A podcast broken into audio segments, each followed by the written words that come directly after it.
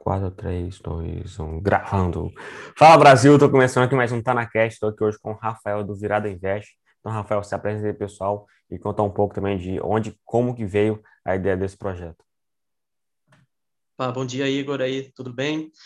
O Virada Invest, ele começou mais ou menos entre conversas entre amigos. Né? Acho que muitos projetos desses, especialmente no YouTube, começam dessa forma. É, eu conheço o Wellington já, que é o meu sócio, parceiro do Virada há muito tempo, e nessas conversas, assim, há, há uns três anos mais ou menos, nós começamos a conversar sobre investimento, sobre nossas nossas vontades de investir, de poder fazer o dinheiro render e tudo mais. E Aí eu tenho uma formação em economia, então as conversas meio que já começavam bastante interessantes sobre isso. E no fim foi foi nesse no início era só vamos investir. Depois a gente começou a pensar, pô, nosso conhecimento está aumentando, estamos conseguindo aprender bastante sobre o tema, tudo mais. Por que não tentar levar esse conhecimento de alguma forma, né? E aí foi mais ou menos assim que, que começou. Muitas vezes acho que por por coincidência mesmo. E hoje, assim, comenta um pouco, um pouco mais da sua história mesmo, assim, como que foi tanto a parte da economia, até antes também, tipo, como que, o que que te levou a tomar a decisão de ir pelo lado da economia em si, se você já tinha alguma afinidade ou conhecer alguma coisa sobre que se aprofundar? É, isso eu acho que é meio coisa que não é uma decisão tão madura, porque eu era bastante novo, né? Como muitos de nós entrando na universidade, assim, eu tinha 17 anos, e daí vem aquela pressão, a escolher o que vai fazer no curso superior. Aí foi aquela coisa, né? O que será que eu gosto? O que, que eu tenho afinidade? Quais as matérias que eu mais gosto? Então, sempre via falar sobre economia na, na televisão, na, na internet, achava as notícias interessantes. Pô, como que esses números, essas coisas afetam tanto o nosso país, a vida das pessoas no geral? E quais são as tomadas de decisões que essas pessoas fazem? Como que elas chegam nessas decisões de, ah, taxa Selic, taxa de juros, os programas de economia que os países fazem, como que cada um decide essas coisas. Então, ao mesmo tempo daí que eu sempre tive afinidade com essas matérias, que são as principais do curso, eu achava muito legal o, o tema em si, como que a economia, como que as decisões que os governantes tomam afetam a vida das pessoas em geral e como que as próprias pessoas conseguem controlar um pouco esses aspectos das próprias vidas, né? Quais são as as principais ferramentas que as pessoas deveriam conhecer ou às vezes aplicam no dia a dia e nem conhecem, mas que tem tudo a ver com a, com a vida delas. E quando você tomou a decisão, você já tomou de fato pensando no mercado financeiro? Como que você imaginava assim, a área de atuação, por exemplo? É, eu, eu acho até engraçado, porque quando eu entrei no, no curso, na, na, primeira aula, um dos professores quis fazer aquele esquema dos alunos meio que se apresentarem um para os outros, sabe? Falar o nome, de que cidade veio, porque na, na minha faculdade tinha muito, tem muitas pessoas de diversas cidades.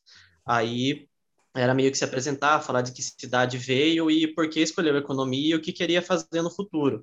E eu lembro que mais da metade das pessoas, acho que uma grande maioria, falou: Ah, eu quero trabalhar no mercado financeiro, porque meio que naquela hora você não sabe, você não imagina, você imagina o mercado financeiro ali como aqueles caras lá trabalhando com três telas de computador ali, digitando, não sei o quê, ah, ganhei 5 mil agora, ganhei 10 mil agora, estou fazendo um monte de coisa aqui, não sei o quê. E depois não é bem assim, que eu saiba da minha turma, ninguém seguiu mesmo esse fato, de, esse negócio de trabalhar em corretora, de esse tipo de, de área especificamente. Mas aí é uma coisa que é um interesse que vai surgindo, pelo menos no meu caso, foi para o lado pessoal durante o curso, porque o nosso dinheiro ele ele não rende parado, obviamente, e você também precisa fazer planos para o seu futuro, para a sua, seja lá o que você quer fazer, a parte de investimento ela vai te ajudar a realizar os seus sonhos financeiros. Se você quer, sei lá, no futuro parar de trabalhar mais cedo, se aposentar rápido, se você quer ter uma casa na praia, se você quer viajar ao mundo, seja lá o que for, é, acho que o curso de economia me ajudou a perceber o quanto isso, desde quanto mais cedo eu começasse, mas eu poderia atingir alguns objetivos na, na minha vida, do lado financeiro. Então, essa parte de começar a investir foi mais ou menos, mais ou menos nesse sentido, assim. E assim, na, eu tenho assim, muito pensa, muitos pensamentos né, assim, diferentes sobre a faculdade. Em muitos casos, assim, eu não vejo muita utilidade, né, assim, em diversos casos, eu acho que não faz assim, muita necessidade de fato para você entrar e falar, pô, eu fiz faculdade. Óbvio que em algumas áreas não tem como você chegar lá para atuar no cargo de fato sem ter ali seu diploma. Então, por exemplo, a gente tem muita ideia sobre medicina, por exemplo, que é assim, um curso mais comum. Pô, como é que você vai operar um médico? Como é que você vai fazer uma cirurgia, por exemplo? Você chega lá, o médico não fez medicina, você fica assim, até meio, né, assim, com medo. Então, acho que sobre a economia, assim, de fato, quanto você acha, assim, relevante e também que pode te contribuir de uma forma que, vamos supor, deixa eu deixar mais claro, o que é que você viu dentro da faculdade de economia que você não encontraria se você seguisse um caminho diferente? Olha, sendo bem sincero, para a questão de investimentos, a grande maioria foi aprendido fora, estudando por conta. O que a faculdade ela te dá é meio que um contexto geral, assim, da importância do surgimento da, da, da, economia, como que as pessoas pensavam antes, quais foram os planos que eram executados antes. Então, eu consegui ter um contexto bastante, assim, sobre como os países chegam onde eles estão nesse momento, na questão macroeconômica, por que que alguns países se desenvolveram mais, outros menos, quais são as decisões que foram tomadas. Então, eu acho que o curso ele me deu uma visão mais assim ampla em relação a países e não em relação a pessoas. Por exemplo, ah, por que, que uma empresa tem sucesso e a outra não? Por que, que uma pessoa investiu nisso e a outra naquilo e uma ficou mais rica que a outra, por exemplo? Isso é mais aprendido por fora mesmo, ou talvez com um curso de é, MBA alguma especialização, assim, mais de questão de investimentos mesmo. Até porque economia é um tema muito amplo, né? Você vai pegar, você vai falar, vou ensinar economia ali em quatro anos, em período diurno ali, não sei o quê, não é nem totalmente integral. Então, acho que é um tema muito grande e eles tentam passar, assim, mais uma ideia geral da coisa. E daí a pessoa que se interessar em algum assunto, ah, me interesso mais em investimentos, me interesso mais em microeconomia, me interesso mais naquilo. É estatística, eu acho que daí parte da pessoa também buscar um pouco mais sobre aquele tema, porque é muito difícil você é, você aprofundar em diversos temas naquele tempo de curso mesmo. Até assim, porque se a gente for ver, economia de fato assim, é muito amplo. Então, por exemplo, a pessoa fala, ah, eu quero entrar no mercado financeiro. É muito amplo. Mesma coisa que eu falar, ah, eu quero praticar esporte. Então, existem vários esportes, várias modalidades, várias coisas que você pode seguir. Eu vejo da mesma forma no mercado financeiro. Você pode ser um monte de coisa, pode ser um analista, você pode ser um gestor, você pode, sei lá, ser um assessor, você pode trabalhar na mesa de operações, pode, sei lá, ser um corretor. Existem várias possibilidades, você pode tra trabalhar também na parte da economia em si. Então, vejo muitas possibilidades. E assim, de fato, penso muito que a economia ela vai ser mais geral, para você entender de mercado. Eu não sei se chega a aprofundar muito, como seria isso lá na parte da economia? Chega a entrar um pouco mais em commodity, câmbio, por exemplo, ou seria, como você falou, mais macroeconomia e de história mesmo? Eu acho que depende muito de onde você está estudando, porque no meu caso, eu fiz aqui na, na Exalc, que é da minha cidade, que é o campus da, da USP que tem na minha cidade. Então, é o curso da USP, só que por ser localizado aqui na, na Exalc, a Exalc é uma, é uma faculdade com uma história centenária no, no ramo de, de agronomia o curso de agronomia aqui surgiu há mais de 100 anos. Então, a economia aqui, ela surgiu como economia agroindustrial, curso de economia, e depois de alguns anos ele evoluiu e se tornou economia geral, ciências econômicas, sem mais distinção. Só que é inevitável que muito do, dos conteúdos dos professores, eles tenham uma especialização mais voltada para o agronegócio, até porque é o lado forte da nossa universidade, eu acho que seria até um erro ignorar, não é um não é, não é que eu estou dizendo que está errado levar para esse lado, porque o agronegócio, ele, a gente sabe que ele leva muito desse país, muito da economia, do PIB desse país. Então, aqui a Exalc, ela forma muitos economistas que têm um, um olhar especializado sobre essa questão, e o mercado precisa.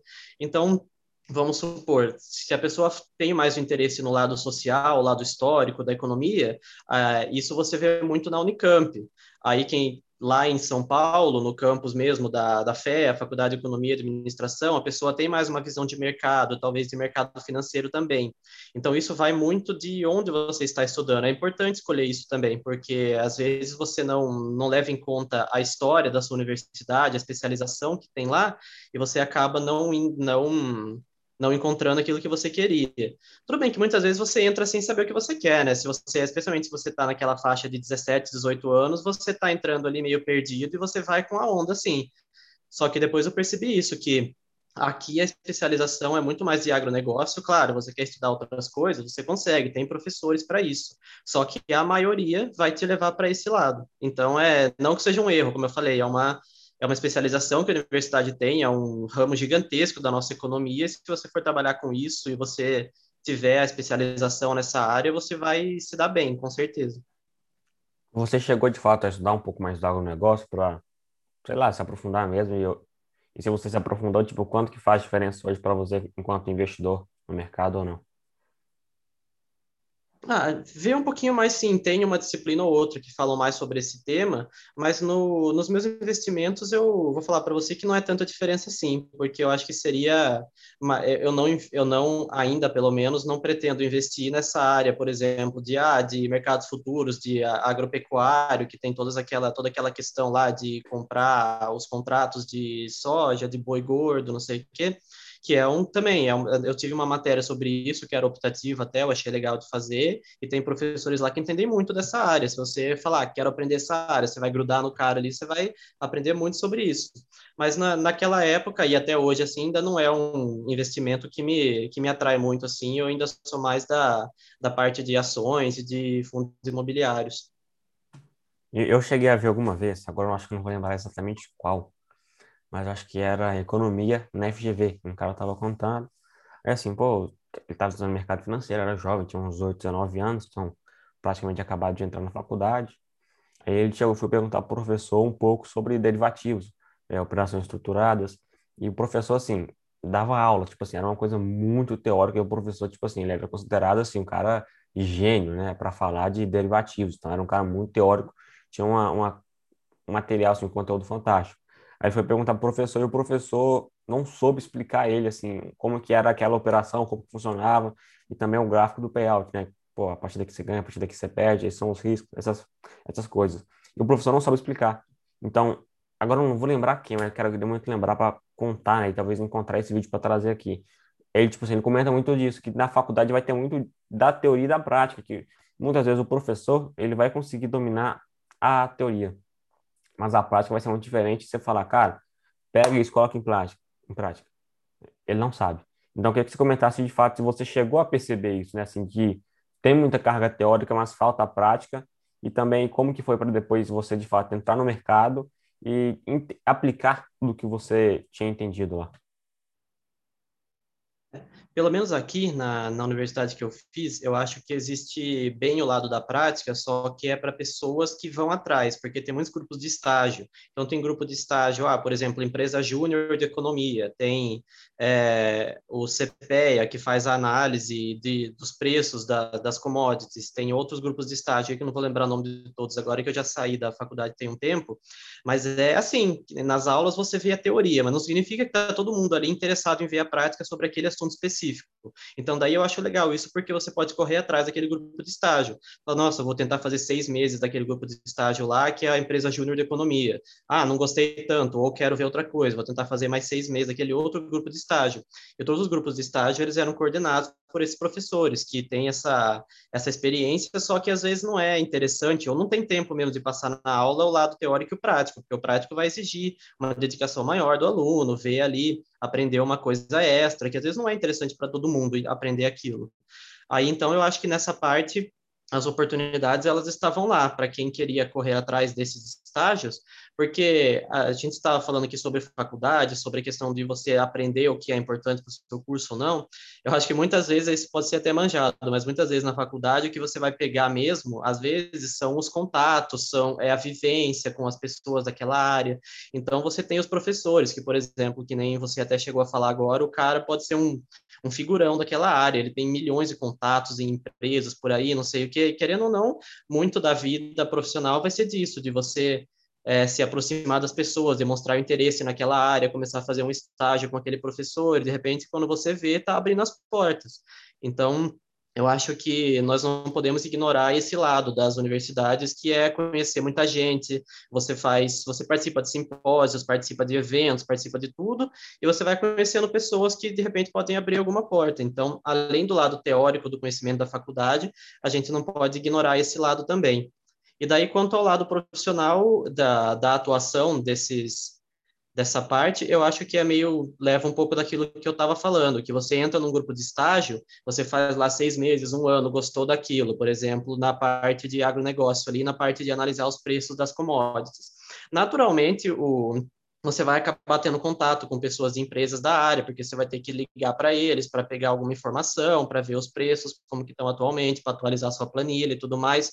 Então, nisso, você vai se destacando, você vai abrindo portas, conhecendo pessoas, e no fim, é, infelizmente, você não vai arrumar alguma coisa fora da faculdade sem botar a cara ali, é, é, a realidade, tem que botar a cara, conhecer, se arriscar, e eu acho que é assim que, que meio que, pelo menos aqui na Exalc, era que funcionava. Até, até me perguntaram no Instagram, assim, se eu pretendia fazer faculdade, minha opinião sobre, eu cheguei a comentar, assim, que uma faculdade, ela vai servir ali basicamente para três pontos, né? O primeiro, conhecimento, depois relacionamento e por último experiência. Óbvio que vão existir vários outros, mas eu decidi, né, reunir e simplificar esses três. Primeiro, conhecimento. Conhecimento na faculdade, eu diria que assim, conhecimento hoje é commodity, né? Então, pô, se antes tinha um professor que sabia tudo, ele podia explicar, beleza, hoje não é assim. Hoje você entra na internet, está tudo lá. Então, a informação ela está descentralizada e virou commodity, né? Então, hoje o diferencial isso não é você saber, chega na entrevista de emprego e fala, ó, oh, eu sei isso, eu sei isso. Pronto, tem mais 40 pessoas que também sabem a mesma coisa. Então, o diferencial ele entra cada vez na parte de relacionamento, que é o quê? Pô, você saber lidar com as pessoas, você também cumprir horário, você ser uma pessoa organizada e também conseguir liderar, também seguir orientações. Acho que entra muito nisso de convivência em si, porque pode ser o cara mais competente tecnicamente, se não for uma pessoa que vai se adequar bem ao grupo, não presta, então não adianta. Então a pessoa pode ser a mais competente que for, que não vai conseguir se adaptar àquele grupo e no final das contas é o grupo que faz a equipe, o time em si, tudo rodar, né? Eu falo é, empresa, né? Tipo, qualquer, qualquer que seja. Então é isso. O relacionamento eu acho que é muito importante. Acho que talvez seria assim, o diferencial que eu vejo que talvez a pessoa pode escolher para uma faculdade. Mas assim, para você ter ali, eu digo, um relacionamento que seja de fato relevante, eu acho que sim, você tem que entrar numa faculdade que seja assim, high level. Então, uma faculdade que seja assim, pô, a mais top do, do estado, do país, ou então mesmo do mundo. Então, eu falo assim, que vou pegar uma faculdade, pô, eu vou entrar lá para criar relacionamento. Aí eu acho que, assim, valeria a pena você entrar o quê? Uma faculdade que seja, assim, como eu falei, a mais top que tem, assim, disparado. Então, você entra numa Ivy League, óbvio que é muito difícil, mas, assim, o que você constrói lá dentro é gigante. Então, você vai estar ali, pô, um filho de presidente, filho de economista, todo mundo, assim, multimilionário, que você vai poder entrar em contato e, assim, criar um relacionamento fantástico. Então, acho que o relacionamento entra muito nisso. Mas tem um porém. Mesma coisa que o conhecimento está todo na internet, essas pessoas também estão na internet. Então, você pode chegar também a elas, sim, é, através da internet. Então, por exemplo, hoje, um cara que estuda em Harvard, o cara provavelmente vai estar na internet, você consegue chegar até ele. Depois eu vou comentar um pouco sobre isso. Claro que tem diferença também, né? Pô, você mandar uma mensagem pro cara, mandar um e-mail, é diferente de você estar tá com ele da mesma sala. Então, fala assim, além da convivência, o relacionamento, é diferente. Então, a forma como isso chega é muito diferente. Então, por exemplo, você tem lá, você tá com seu professor lá, é o cara, assim, o cara que mais manja de, de sei lá, de contrato de soja. Aí, beleza. Você manda um e-mail pro cara, o cara não vai te responder. Ou vai demorar muito, porque, mano, o cara tá cheio de compromisso, o cara tem que fazer um monte de coisa. Se você é aluno dele, você tá na mesma, na mesma sala, no mesmo ambiente, o cara tá te vendo todo dia, o cara vai se lembrar de você. Então, quando você for trocar uma ideia com ele, o cara vai dar muito mais atenção, o cara vai ter ali um ponto de referência, falar, pô, conheço esse cara desse lugar, entendeu? Então, acho que acaba pe pegando bem isso de relacionamento. Mas, como eu disse, também está na internet. Então, a gente tem que pesar. Óbvio que é muito mais relevante você estar tá no físico com a pessoa. E, por último, eu diria que experiência. Mas esse ponto aqui não tem como. Você pode ir para a internet, pode ser o que for, mas experiência não tem como. Experiência é uma coisa que você não compra, você não paga. Então, a experiência de você estar tá na faculdade, de pô, viver aquele ambiente, eu acho que isso aí é irreplicável, sabe? Você não vai encontrar em nenhum outro lugar. E, de fato, se você tem interesse, pô, tem tesão em entrar lá na faculdade, ter essa experiência, acho que é só entrar, de fato, na faculdade para vivenciar. É, e é o fato também de você se for, tá fazendo a coisa ali, tá errando, tá tentando, como você falou do professor lá, o professor que é super importante, você tá na turma dele, não sei o quê. Aí você pega e você se interessa por aquele assunto, você vai até o professor, pede para fazer algum estágio com ele, alguma atividade, ele vai te ver em ação, ele vai te ver fazendo, ele vai te ver errando, como você vai lidar com os erros que você vai cometer de iniciante no assunto, como que você vai aprimorar. Então é muito diferente de você assistir a aula por quatro anos sem abrir a boca lá, que ele nem sabe o que você sabe fazer, se você vai trabalhar direito, vai errar, vai fazer o quê, do que um cara que vai lá, se expõe sem medo, né? Eu sei que eu vou errar, mas eu vou aprender também. Então é, ele vai ele vai ter outra visão na hora de às vezes te recomendar para uma para uma empresa, para uma outra coisa assim, porque ele sabe quem você é. Imagina é, o nome dele ali, ele vai recomendar uma pessoa que ele nem conhece, a pessoa chega lá na empresa e não trabalha direito, chega atrasado todo dia, erra e não consegue mais trabalhar, começa a chorar, sei lá, por exemplo. Então, ele te conhece meio que como profissional para saber o que você vai fazer, para onde você pode evoluir, né? Então, tem essa diferença também quando você se expõe e você tem o contato direto com a pessoa, porque ele te conhece para falar, não, é o, o Igor é, é bom, é, pode confiar. E, querendo ou não, assim, acho que todo o mercado, mas principalmente o mercado financeiro, tem disso, de recomendação. Então, não vou falar que, ah, o filho do chefe, o sobrinho do cara, não. Acho que, de fato, vai ali de conhecer de relacionamento. Então, fala, pô, é muito diferente. Tipo assim, você chegar e entrar em contato com a internet, LinkedIn, o que seja, mas, assim, você tá com um professor, o cara entende, o cara tem contato, o cara chega e fala, mano, pode contratar esse cara, que esse cara é bom. É muito diferente, você, assim, agrega um valor enorme porque é uma coisa que é muito difícil construir fora do físico. Então, acho que essa relação de confiança, de você entender, é muito diferente. Então, como eu disse, dentro dos três, eu diria que relacionamento, assim, é o principal. Mesmo que a experiência você não consiga viver, né, tipo assim, fora daquilo, que seja, pô, único, acho que o relacionamento é o que mais vale. Porque no final, da, no final das contas, assim, é o que mais importa, eu falo, para qualquer coisa, seja de, de vida pessoal ou mesmo profissional. Então, muitas das pessoas com as quais você vai se relacionar, vai vir na faculdade, da escola. Então, por isso que eu acho que é muito relevante. E profissional, por exemplo, se o cara te recomendar, pronto, mano, assim, você já tem uma moral enorme, você já entra assim, ultra qualificado, porque você tem um histórico, então alguém te conhece, confia em você, que pode te recomendar. Naturalmente, entra muito no network, né? De você ter um, uma base de relacionamento muito forte que vai te fortalecer, tanto na parte pessoal quanto profissional. É isso, eu não estou falando aqui da, de, daquele, daquela indicação injusta, que tipo, o cara tá entrando porque ele é sobrinho de não sei quem ou tal. É, é, é uma coisa que a pessoa ela correu atrás, né? Ela quis fazer por merecer. Infelizmente, você pode ficar o tempo todo sem chamar atenção, sem falar com ninguém, faz na sua lá. Não estou falando que tá errado, vai muito da personalidade de cada pessoa, mas é difícil daí alguém botar a cara por você, né? Arriscar a reputação por você, falar, não, vai lá e pode, pode contratar ele que, que ele é bom, se a pessoa não te conhece. Então, infelizmente, a gente acaba tendo que se expor um pouco para ter essa, essas portas que, que se abrem, né? Porque é, tudo bem que não, não, necessariamente isso tem que ser físico hoje em dia, às vezes até ajuda, porque especialmente com pessoas mais velhas, elas ainda valorizam muito o contato pessoal ali, de você estar tá no dia a dia. Mas às vezes você conhece pessoas aí pela internet, de alguma forma você manda e-mail, se interessa pelo assunto, corre atrás, você passa a conhecer a pessoa também, faz essas conversas como nós estamos fazendo aqui à distância, e o cara vai ver, não, você é esforçado, corre atrás, só que o fato de você estar tá lá no ambiente com a pessoa já facilita muito. A única coisa que você tem que fazer é levantar da cadeira e ir lá falar que você se interessa e de repente começa algum relacionamento, né? Então, não que o, não que o virtual não, não permita, cada vez mais, principalmente com pessoas mais jovens como nós. Só que às vezes os figurões ainda não estão tão adaptados a começar essas coisas assim, mandando um e-mail, né? E realmente, assim, se for pegar pô, o pessoal que de fato tem poder de decisão, o pessoal contrata, nem sempre esse pessoal ele tá tão no digital quanto os jovens. E assim, aliás, até deveria estar em muitos casos, porque vamos pensar, você é um CEO, você é um, sei lá, um headhunter, acho que é assim que fala, né? A pessoa contrata. Então, assim, você, você está responsável por buscar jovens talentos. Se o jovem talento está na internet, onde é que você tem que estar? Tá? Você tem estar na internet procurando um jovem talento.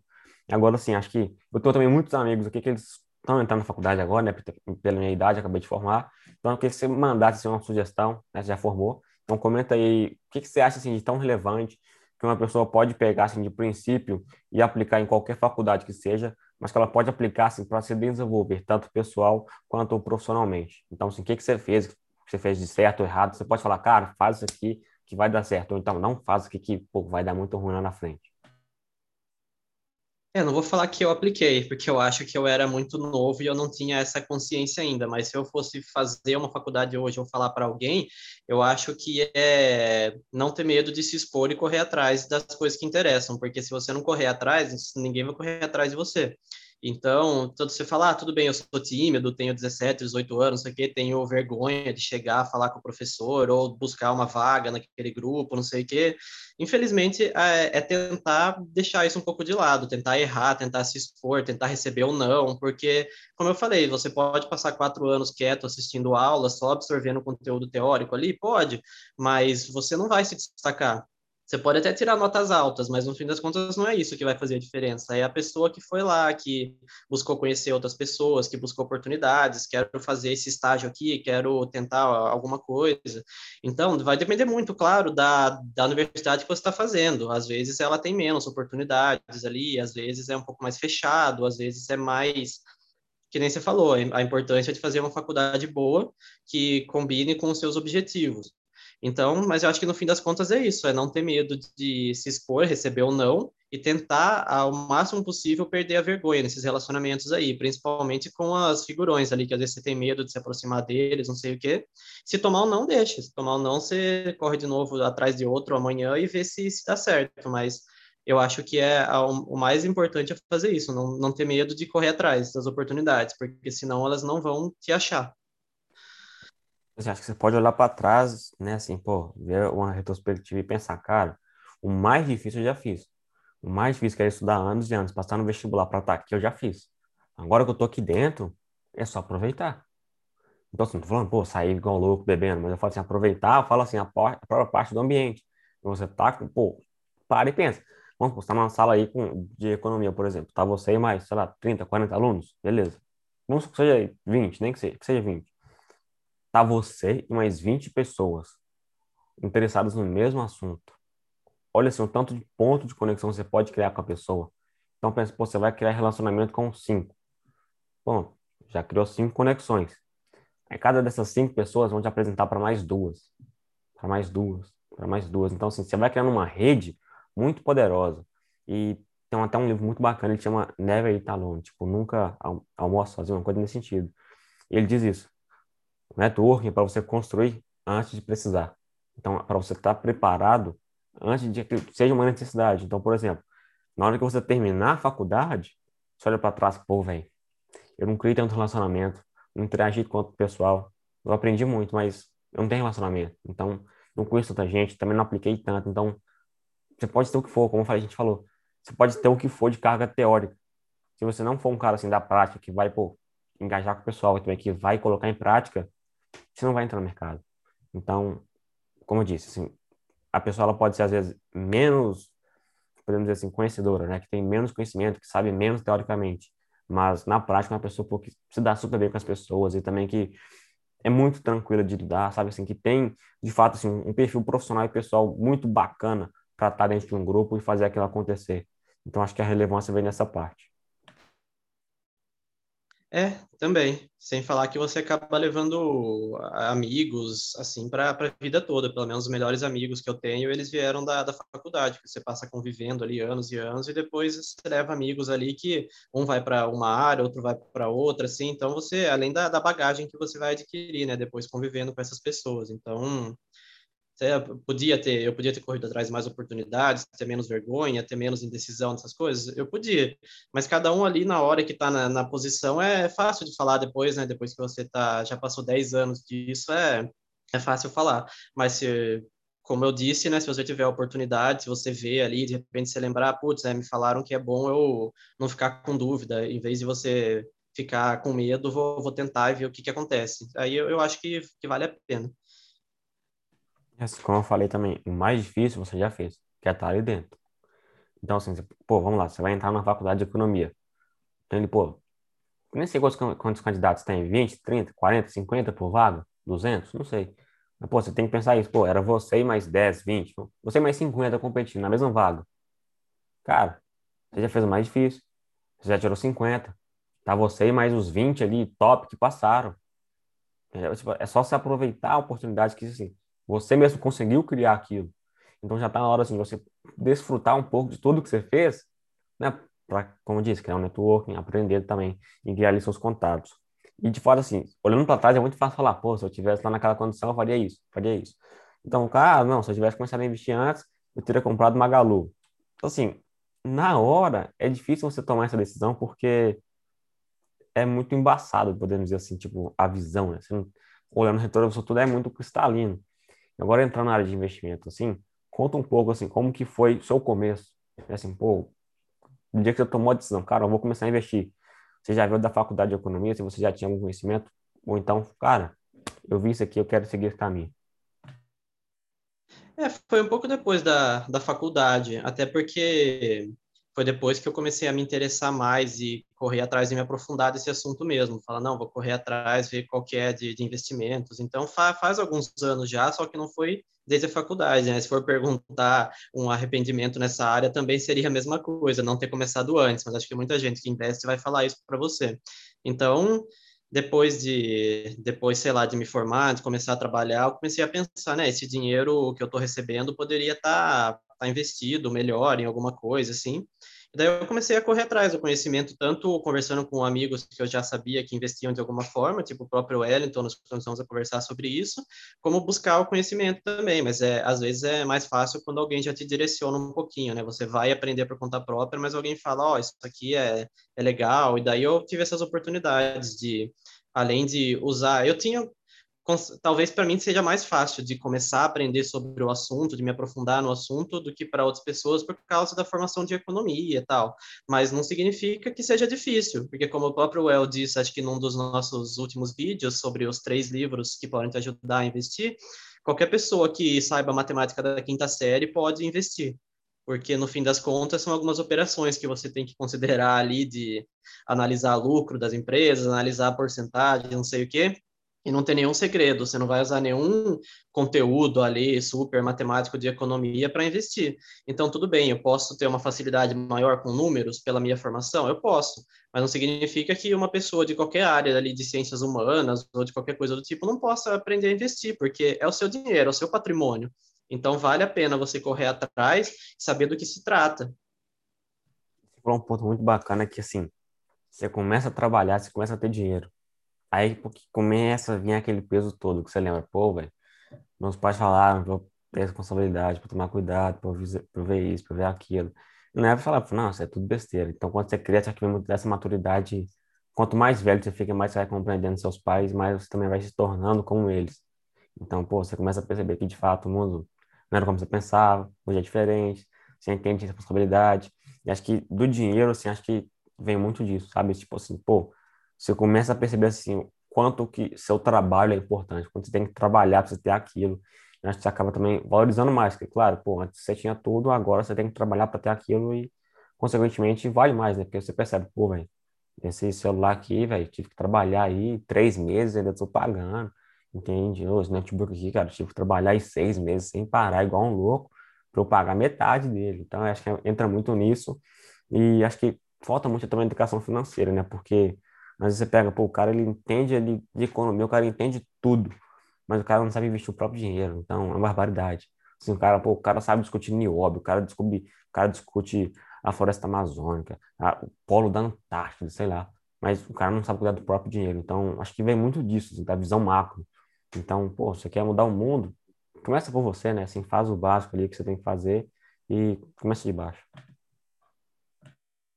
É, até porque, mesmo, é, achei engraçado que você tocou nesse assunto de mudar o mundo, é, você consegue fazer isso também deixando sua casa em ordem, por exemplo, né? Muitas pessoas aí pode ter uma, uma ideia genial, uma coisa que pode mudar o mundo, mas ali tá, tá presa num trabalho ali que trabalha todo mês ali, com as 44 horas semanais, não sei o quê, ganha o suficiente para pagar as contas, é, economiza um pouquinho, poderia poupar esse dinheiro, mas de repente não poupa. Não vou julgar ninguém aqui, é personalidade de cada pessoa. Você quer gastar seu dinheiro para aproveitar a vida, não sei o quê. Mas muitas vezes acaba bloqueando um pouco a criatividade das pessoas, essa questão do seu, de você ter que trabalhar todo aquele tempo, né? Então, quando você consegue colocar sua casa em ordem, imagina, né, a pessoa que tem uma ideia genial, ela quer empreender, ela quer criar uma empresa, aí ela consegue poupar um dinheiro, começar a receber uma renda passiva, não precisa, não depende tanto assim de, de um trabalho fixo. De repente ajuda a pessoa a poder desenvolver essa ideia, poder arriscar um pouquinho mais, porque se você não tem nenhum dinheiro guardado, você não você depende daquele seu emprego, você não vai largar ele para você arriscar um, um empreendimento. Se ele der errado, você tem o quê? Você não tem nada. Então, o, o, investimento, que eu falei, acho que lá no, no, começo da nossa conversa, ele vai te ajudar a realizar seus, seus sonhos. De repente, eu quero criar um produto novo, eu quero mudar, tentar mudar a vida das pessoas de alguma forma, você vai ter essa tranquilidade, que você sabe que se der errado, você pelo menos tem ali um, um, um apoio dos seus investimentos que vão estar tá permitindo você trabalhar nessa, nessa ideia. E assim, pô, não tem muito o que falar, porque é isso que você falou. Tipo, é, é somente isso, entendeu? Tipo assim, é, não tem nada a acrescentar, não. Acho que a gente pode comentar um pouco mesmo sobre você, como que você vê, assim, ações, fundos imobiliários, como você falou. Então, acho que a gente já pode, de fato, seguir, assim, para falar de ações e também diferenciar um pouco, né? Porque não é porque, pô, você formou em economia que você entende tudo, então que você vai investir melhor que os outros. Óbvio que vai ter um certo impacto, vai te ajudar a compreender melhor, mas não quer dizer que para a pessoa investir também ela tem que ter economia, que ela tem que ter toda aquela carga, que ela tem que entender tudo. Acho que você pode também quebrar muito desse mito que a pessoa vai ter. Não, claro, como eu falei, é, eu comecei a investir conversando bastante com o El também, que é o meu parceiro no Virada Invest, e não tenho vergonha de falar que quando nós começamos a falar sobre isso, ele sabia mais do que eu, e ele é formado em ciência da computação mas ele correu atrás de livros, de vídeos, é meio que o que você falou, que hoje dá tudo na internet e você corre atrás, principalmente nesse âmbito pessoal aí que só depende de você, o investimento, você corre atrás, você consegue aprender. Então eu aprendi muito com o El naquela época sobre o início dos investimentos na bolsa de valores e tudo mais. Então realmente não tem isso de, de área. Eu acho que a educação financeira, você mesmo falou, é uma coisa que deveria ter para todos. Muito, infelizmente, muita gente não, não sabe é, lidar com a própria, com as próprias contas, pegar ali um Excel, qualquer outra planilha que seja, organizar os números, saber onde seu dinheiro está indo, né? Tem até os memes, as piadas que falam, nossa, meu dinheiro entra na conta e já sai, eu nem sei o que aconteceu com ele, mas tem que saber. Infelizmente, é sua vida ali que está em jogo, seu dinheiro, que você vai ter no, no futuro para você. Então, é, é uma coisa que nós temos que melhorar, com certeza, e nós, especialmente aí, nós dois estamos conversando aqui, eu acho que você com as suas ideias, o seu podcast aí, os seus vídeos, nós com o Virado Invest também, é uma coisa que nós estamos tentando fazer, né, levar um pouco de, de desse conhecimento para as pessoas e que elas tenham controle sobre a vida financeira delas, basta parar um pouco para estudar, para ter um pouco de, de conhecimento sobre isso, que você vai conseguir aprender, não precisa de uma faculdade para isso. Por mais que tenha muito conhecimento na internet, muitas vezes o excesso também faz mal. Então o cara veio, ah, fulaninho de tal, ele fala para investir em fundos imobiliários. O outro fulaninho de sei lá quem, ele fala para investir só em ações no exterior. O outro fala para investir só em Bitcoin. Então, gera uma dúvida muito grande. Acho que também não existe certo e errado. Falar, cara, você tem que fazer isso, você tem que fazer isso, aquilo, você tem que fazer, seguir esse passo a passo. Só que o problema é, é isso que vende. Então, falar, cara, sete passos para você investir e ter sua liberdade financeira. É bom, é bom, você torna didático, a pessoa consegue compreender. Mas o problema é quando isso passa de ser assim, tipo, uma possibilidade e vira, tipo assim, a única possibilidade. Então, pô, é a verdade absoluta que a pessoa tem. De falar, pô, você tem que fazer isso. Você não fizer isso aqui, não funciona. Então, ah, não, eu invisto em, fundo, em fundos imobiliários porque eu acho que não presta. Então, assim, se você acha que não presta, não precisa falar, pô, não invista. Você só fala, eu não invisto. Você fala, pronto, eu não invisto por causa disso, disso, disso. Se você concorda, beleza, pega o racional e aplica para você. Você também não precisa investir. Agora, se você acha que você não concorda comigo, você acha que para você serve bem, você pode pegar e investir. Então, entra muito de perfil. O problema é que assim, as pessoas elas querem pegar tipo assim, tudo que elas têm e levar de forma global. Então, não, eu invisto dessa forma, então dessa forma que todo mundo tem que investir. Mas o problema é que existem diversos perfis. Então, você vai ter uma tolerância a risco e vou ter outra eu, pô, tô muito focado no Brasil, você pode estar focado no exterior. Então, depende muito, assim, de cada visão e penso muito que o melhor investimento vai ser aquele que te faz dormir tranquilamente.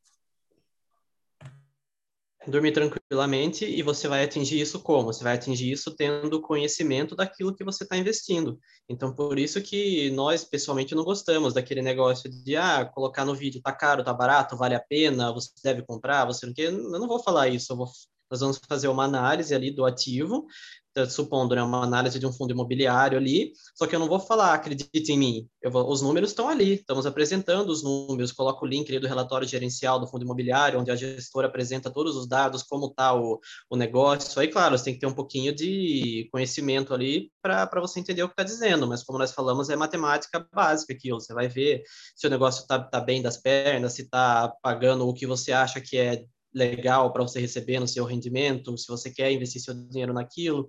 Então, é isso. Nós acreditamos muito no estude, estude e adquira conhecimento, porque é só assim que você vai dormir tranquilo. Como que você vai dormir tranquilo, por exemplo, na crise lá de, de, de março do ano passado, quando a bolsa caiu, sei lá quanto, praticamente 50% em questão de uma semana, quando começou a fechar tudo por causa do, do corona, como é que você vai dormir tranquilo se você não sabe no que você está investido?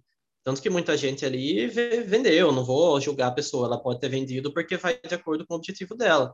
Mas a questão é você tá sabendo o que você está fazendo. Você quer vender? Beleza, mas tem um motivo para isso. Você quer comprar? Tem um motivo para isso. Então, nós, meio que com o canal, tentamos levar o conhecimento para as pessoas, mas o mais importante, o recado mais importante que nós passamos é estude, não acredite em mim necessariamente. Nós eu posso trazer uma análise ali do fundo imobiliário que vai facilitar a vida de quem não tem tempo, às vezes, de pegar todos os fundos imobiliários e estudar um por um. Falar, nossa, vou abrir todos os relatórios aqui, todo o histórico do fundo, saber se já teve algum rolo no passado, se já deu problema para o cotista no passado. A gente vai pegar e vai resumir isso para facilitar a sua vida. Mas se você for lá e comprar sem sem estudar o mínimo, aí a responsabilidade é da pessoa que está comprando, infelizmente, porque você tem que ter o estudo, tem que saber onde você está colocando seu dinheiro, afinal de contas, você trabalhou por aquilo, você suou 40, 44 horas na semana, meses para juntar aquele dinheiro, por que, que você vai investir ele ali em dois cliques em um minuto, né? Eu até comprei o Breda, Henrique Breda, ele fala bastante disso, que sempre que a pessoa vai comprar, vai investir em alguma coisa, ela estuda e muito. A pessoa vai comprar uma casa, ela fala, não, ela vou, eu vou estudar o melhor caso, a melhor casa, com a melhor região, com preço, isso, aquilo. Ela faz um estudo assim, minucioso para entender qual que é a melhor opção. Quando ela vai comprar um carro, ela vai, não, vou comprar esse carro aqui, porque esse motor é fantástico, gasta muito pouco por quilômetro rodado, é um carro que não perde muito valor com o tempo, beleza. Mas na hora de investir, o pessoal não leva isso assim a sério. O pessoal, pô, trabalha, trabalha, trabalha igual um louco. Aí faz o dinheirinho bacana, depois que junta, não, vou comprar essa ação porque o influencer falou que tá. Mas assim, é a mesma coisa que falar que tá caro, tá barato.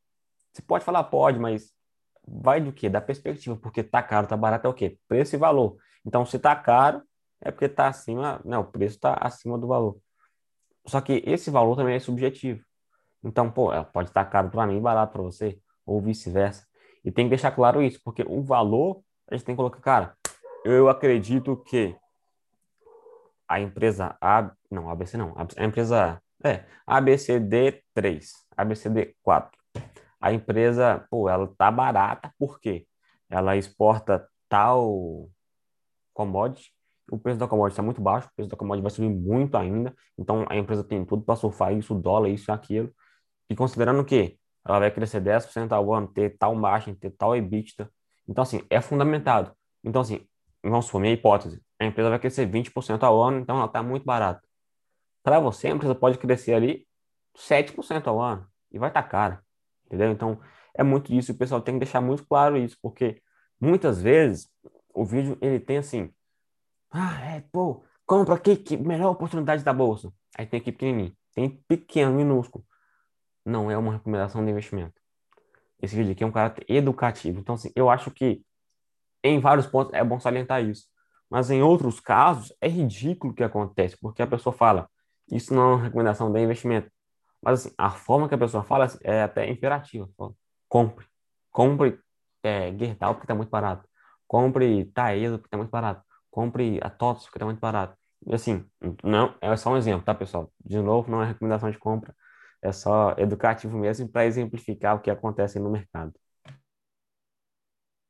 Esse negócio também de você afirmar categoricamente está caro ou está barato é meio que, se você for pensar bem, subestimar muito o conhecimento geral do mercado, porque você tem milhões de investidores, pessoas qualificadas, pessoas que investem há muito tempo ali, e você vai chegar e falar que todas elas estão erradas e você está certo e aquela empresa está barata.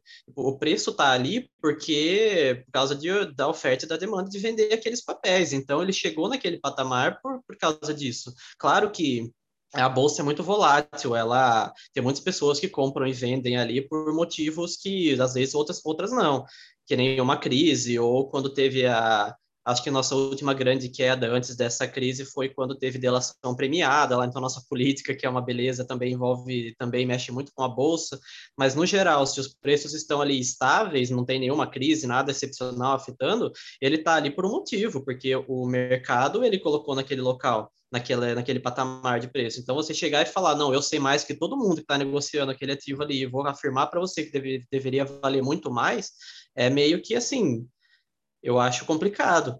Então, é, existe até uma, entrando um pouco mais agora, uma conversa um pouco mais específica, existe umas, algumas, os estudos muito interessantes no mercado americano, principalmente, que dizem que aquela história, né, de um investidor que ele sempre espera para comprar o mais barato possível, se ele vai ganhar mais do que aquele investidor que compra todo mês ali tranquilo, vai lá, recebe o salário dele, já coloca no, nos, nos ativos e nem pensa duas vezes, que é mais ou menos o que a gente segue, porque o estudo, além dele falar que o investidor, mesmo que ele fosse assim, como dizem, o investidor tem que ser Deus para saber qual que é o momento que a bolsa vai parar de cair para ele colocar naquele momento, porque como que você vai saber se a bolsa está caindo ali para os 30 mil pontos? Ah, vou colocar agora. Como você vai saber se ela não vai para 20, se ela vai para 18, 15?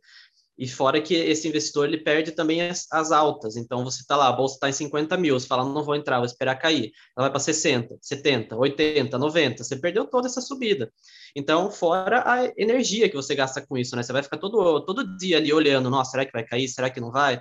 Então, nós batemos muito nessa tecla também de que muitas vezes, em vez de você ficar com ideias mirabolantes de investimento, fala, vou, vou esperar aqui, vou ficar de olho para ganhar mais 1%, vai e invista no seu conhecimento, porque a melhor forma de você ganhar mais não, aí continua sendo aumentar seu salário, aumentar seu, seu, seu rendimento. Então, a pessoa pode pegar todo esse tempo, essa energia que ela está gastando, tentando vencer o mercado, como dizemos assim, e fazer um curso, se especializar, aumentar o salário, aí sim, é garantido que você, você vai ganhar mais com investimento. Pessoal, o pessoal também tem muito assim medo, fala de poder investir em curso de conhecimento, mas não tem jeito. Pô, assim, você, como é que você quer assim, se posicionar uma pessoa mais qualificada, entender mais, ganhar mais dinheiro por hora, ou ter uma empresa que vai faturar mais, se você não quer investir em você? Então, não faz assim, o menor sentido, ah, não, vou investir na ação porque acho que assim, é muita zona de conforto para você, você não quer colocar em prática. Você quer deixar seu dinheiro ali, você vê que seu dinheiro está ali, vai ficar tranquilo. Não, o dinheiro, eu tô com dinheiro, tô com dinheiro. Mas chega um ponto que você pode estar com dinheiro que não vai ser rentável, é melhor você pegar o dinheiro Tô até pensando em comprar um livro, cara. O livro chama Investir em Ações de Longo Prazo. Você deve até conhecer do Jeremy Siegel. Tô atrás dele, eu já tenho investidor inteligente. Eu tô atrás desse porque, cara, acho que assim, esses dois para mim assim, vão ser muito relevantes. Tudo que eu já li um pouco sobre investir em ações de longo prazo, para mim assim, é muito fantástico, sabe? Você vê muito assim, do, estado, do estudo americano, tem muitos dados fundamentados. E voltando no ponto que você comentou, assim, de tipo, entre assim, arrogância do investidor, acho que faz muito sentido o que você falou. Assim, pô, o, a gente pode entrar numa discussão que é muito profunda até, se o mercado é eficiente ou não. Assim, é, é muito relativo, porque eu estava pensando ontem à noite, assim, que a gente comenta, no mercado ele é ineficiente no curto prazo e eficiente no longo prazo. Tá, mas tem um porém. O que, que é longo prazo? E o que, que é curto prazo? Beleza, então curto prazo é menos de um ano, longo prazo é mais de 10. Beleza.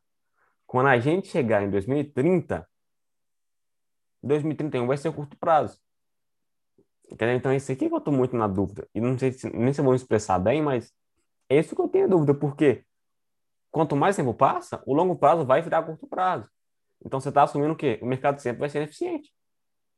Quando, chegar, quando chegar no longo prazo, ele vai estar tá também, ele vai estar tá no curto prazo.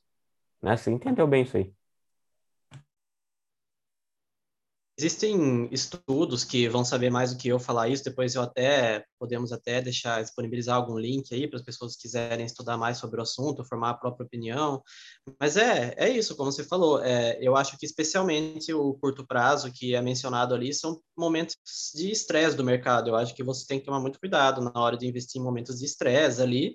Claro, eu sou a favor daquilo que cada um investe daquilo que te deixa em, em paz. Não vou ensinar ninguém a investir se falar deve, você deve colocar todo mês, você deve guardar seu dinheiro e colocar de seis em seis meses, cada um vai, mas é, é, eu acho que a pessoa tem que realmente tomar cuidado com o momento que ela coloca, se vai tirar a paz dela, falar, tá num momento que nem agora, de muita instabilidade, porque de repente um político manda fechar tudo, depois ele manda abrir tudo na semana que vem, daí fecha tudo de novo, então tá uma instabilidade grande, aí se a pessoa não for conseguir dormir tranquila, se o investimento dela cair 10% amanhã, é realmente uma questão de pensar se você deve fazer esse investimento agora ou, por enquanto, deixa ali tranquilinho, na poupança, deixa ali tranquilinho num, num investimento que não vai, não vai correr o risco dessa, dessa volatilidade.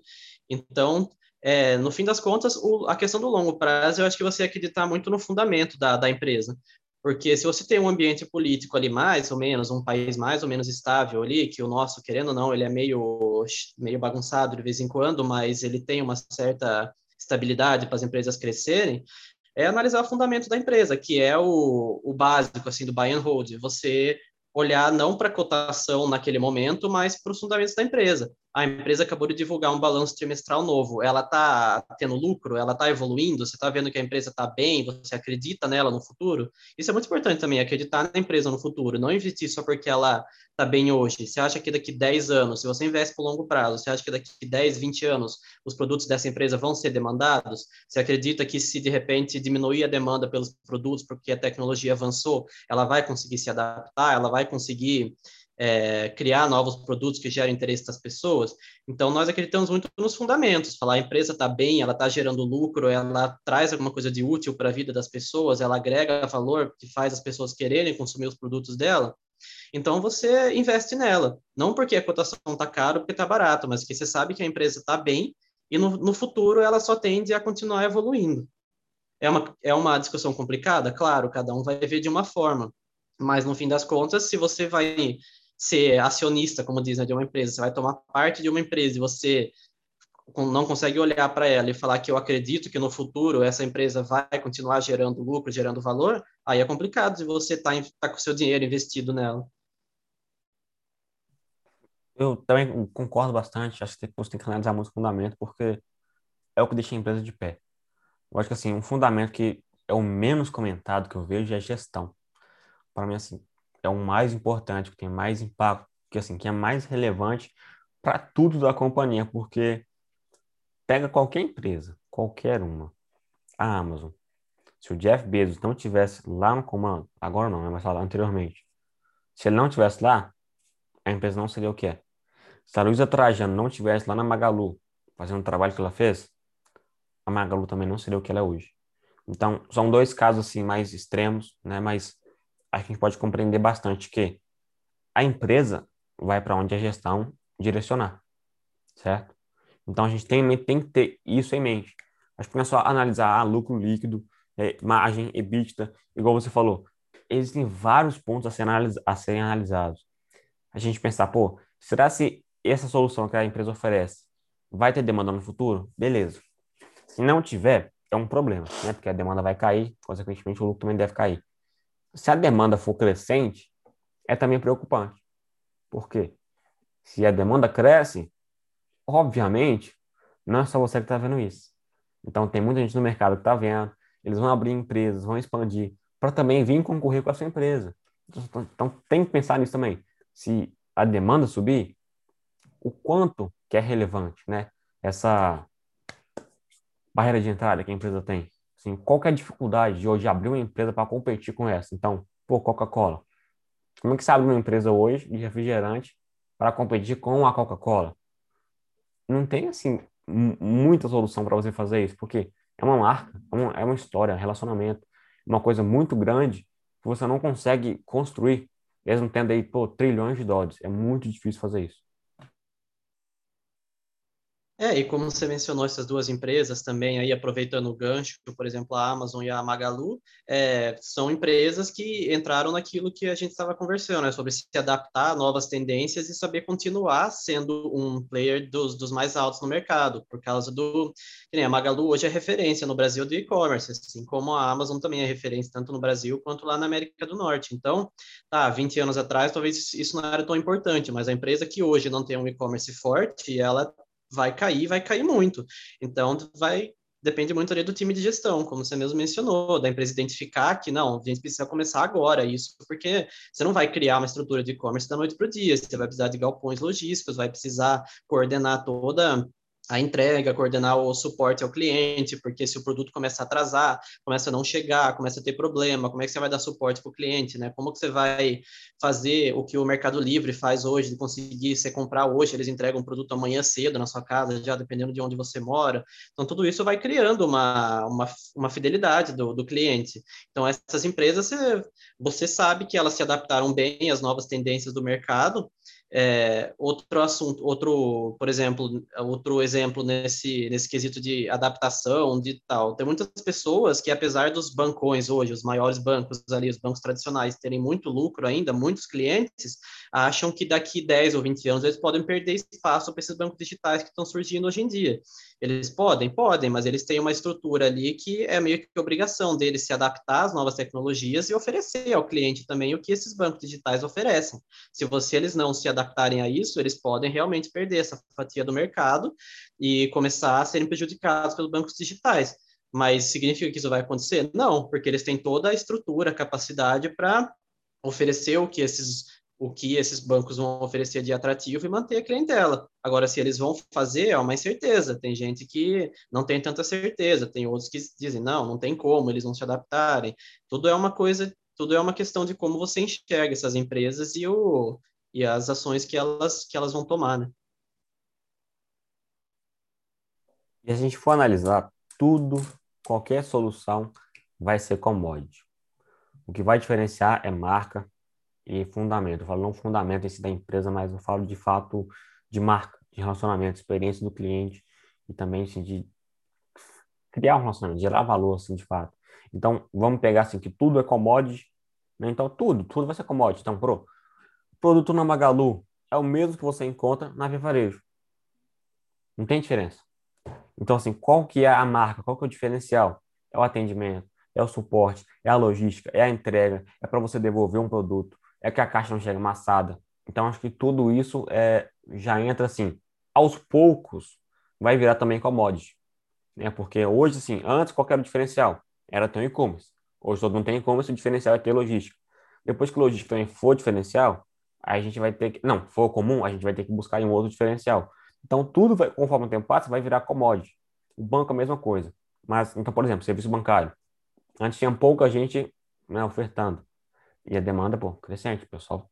Quem é que, quem é que hoje não precisa de usar banco, né, para transferência, para saque, para tudo? Então, pô, e assim, era caro a tarifa, então era muito caro. Aí o que que aconteceu? O pessoal falou, pô, velho, dá para a gente entrar nesse mercado e competir, né, que a taxa é muito alta, a gente pode entrar e oferecer uma solução melhor, mais barata. Aí a taxa foi reduzindo. O ponto é, vai ser o ciclo da commodity. O ponto é, é quando está alto, tem gente querendo entrar para competir. E vai o quê? Reduzir margem. Então, vai reduzir a tarifa. Mas vai chegar um ponto que vai ser inviável.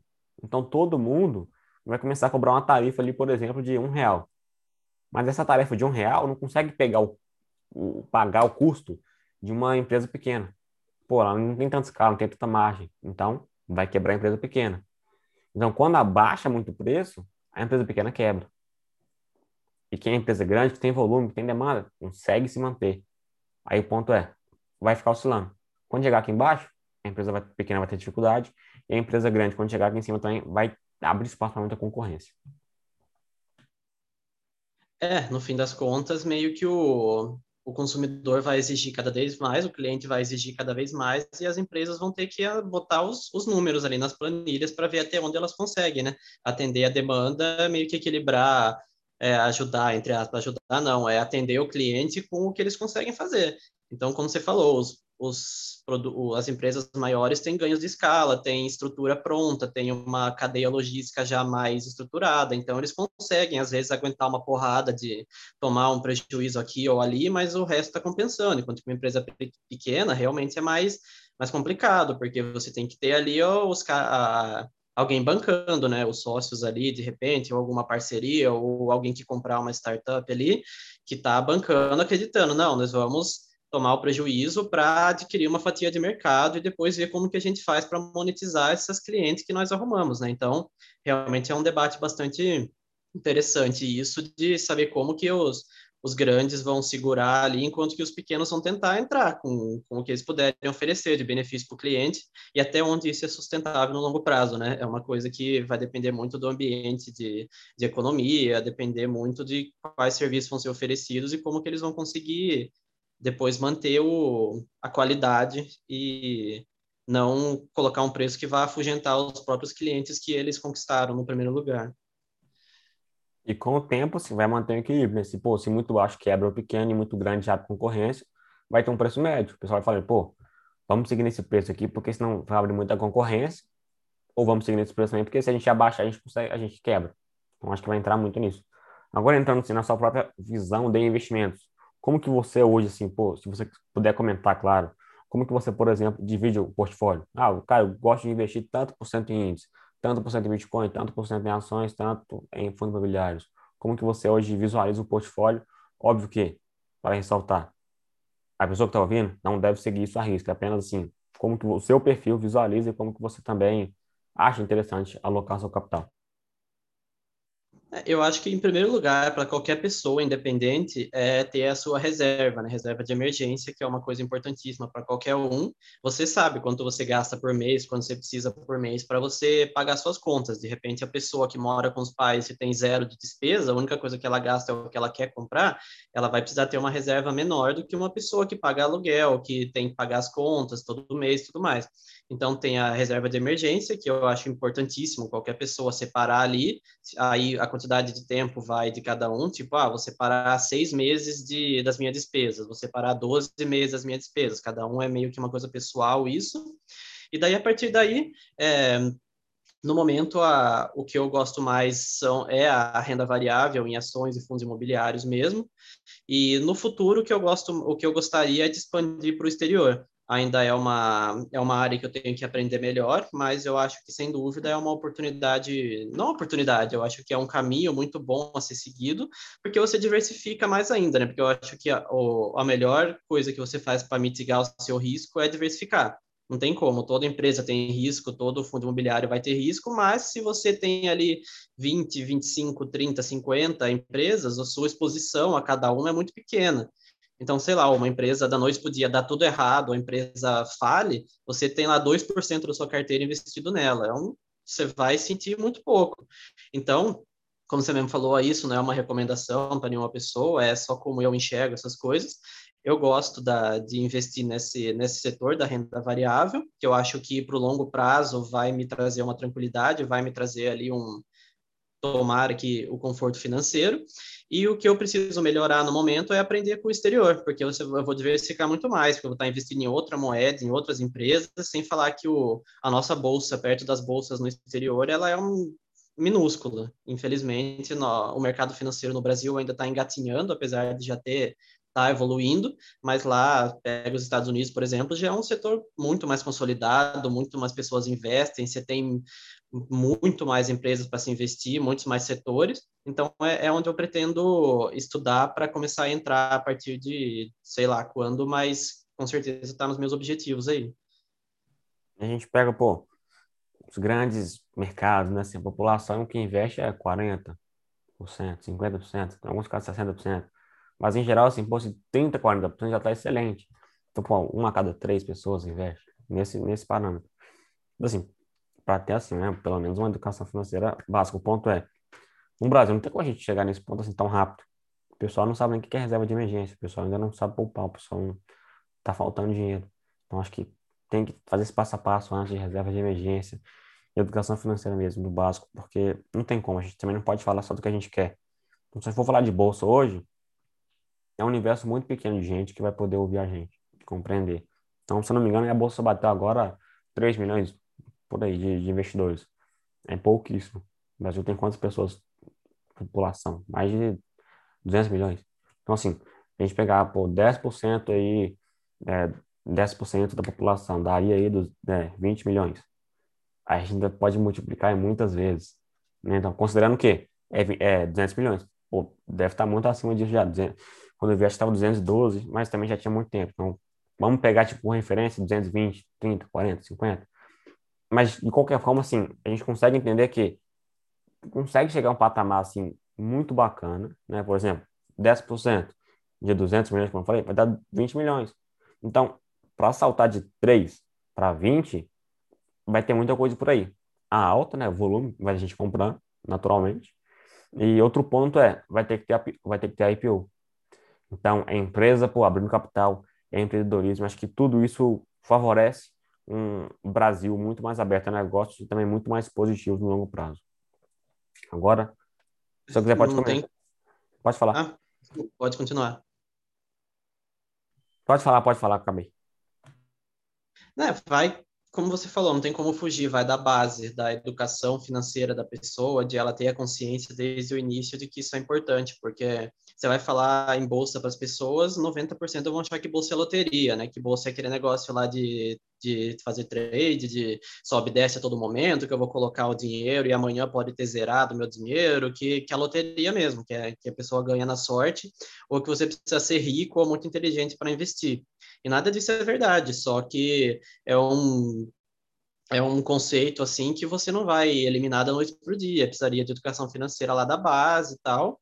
E o outro quesito é que, infelizmente, falando agora em questão econômica, o Brasil é um país pobre. É uma palavra forte de falar, mas o Brasil é um país pobre, porque se você for ver, quantidade de pessoas aqui, infelizmente, que sofrem muito só para ter o que comer, só para conseguir viver mês a mês ali e pagar as contas, é gigante. Então, é meio que arrogante também. Como que você vai falar para essas pessoas que elas têm que investir para pensar daqui 30 anos se ela não sabe nem se ela vai comer na semana que vem? Então,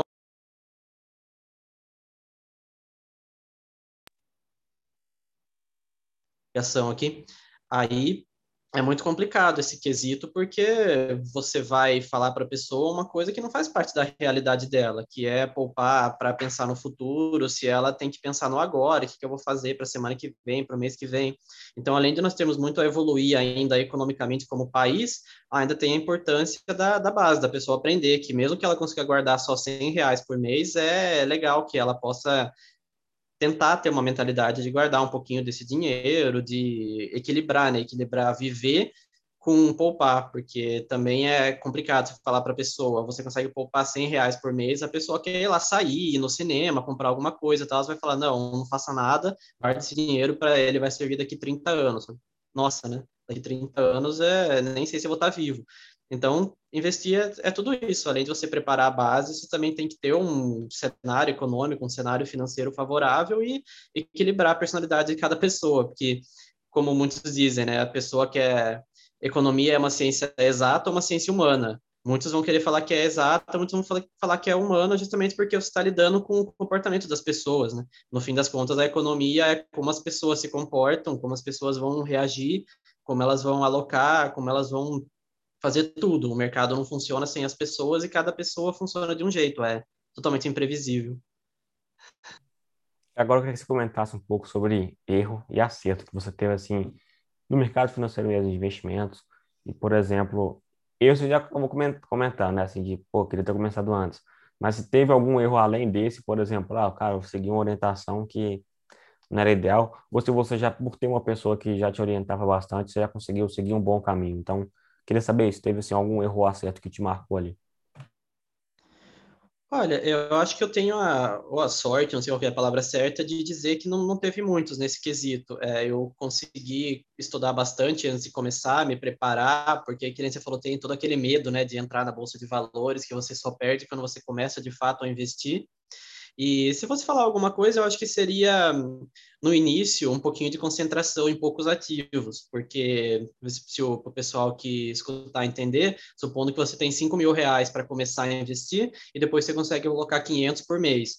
Então você pega aqueles 5 mil e você coloca em uma coisa só. Falar, vou colocar em uma ação só ou em duas. Você vai ter R$ 2.500 em cada um e você coloca 500 por mês depois. Então você vai ter uma carteira desequilibrada, porque você vai estar com um risco exposto muito grande a poucos ativos. Então, no começo eu tive um pouquinho disso também, coloquei boa parte do que eu tinha em poucos, acho que eram quatro ativos.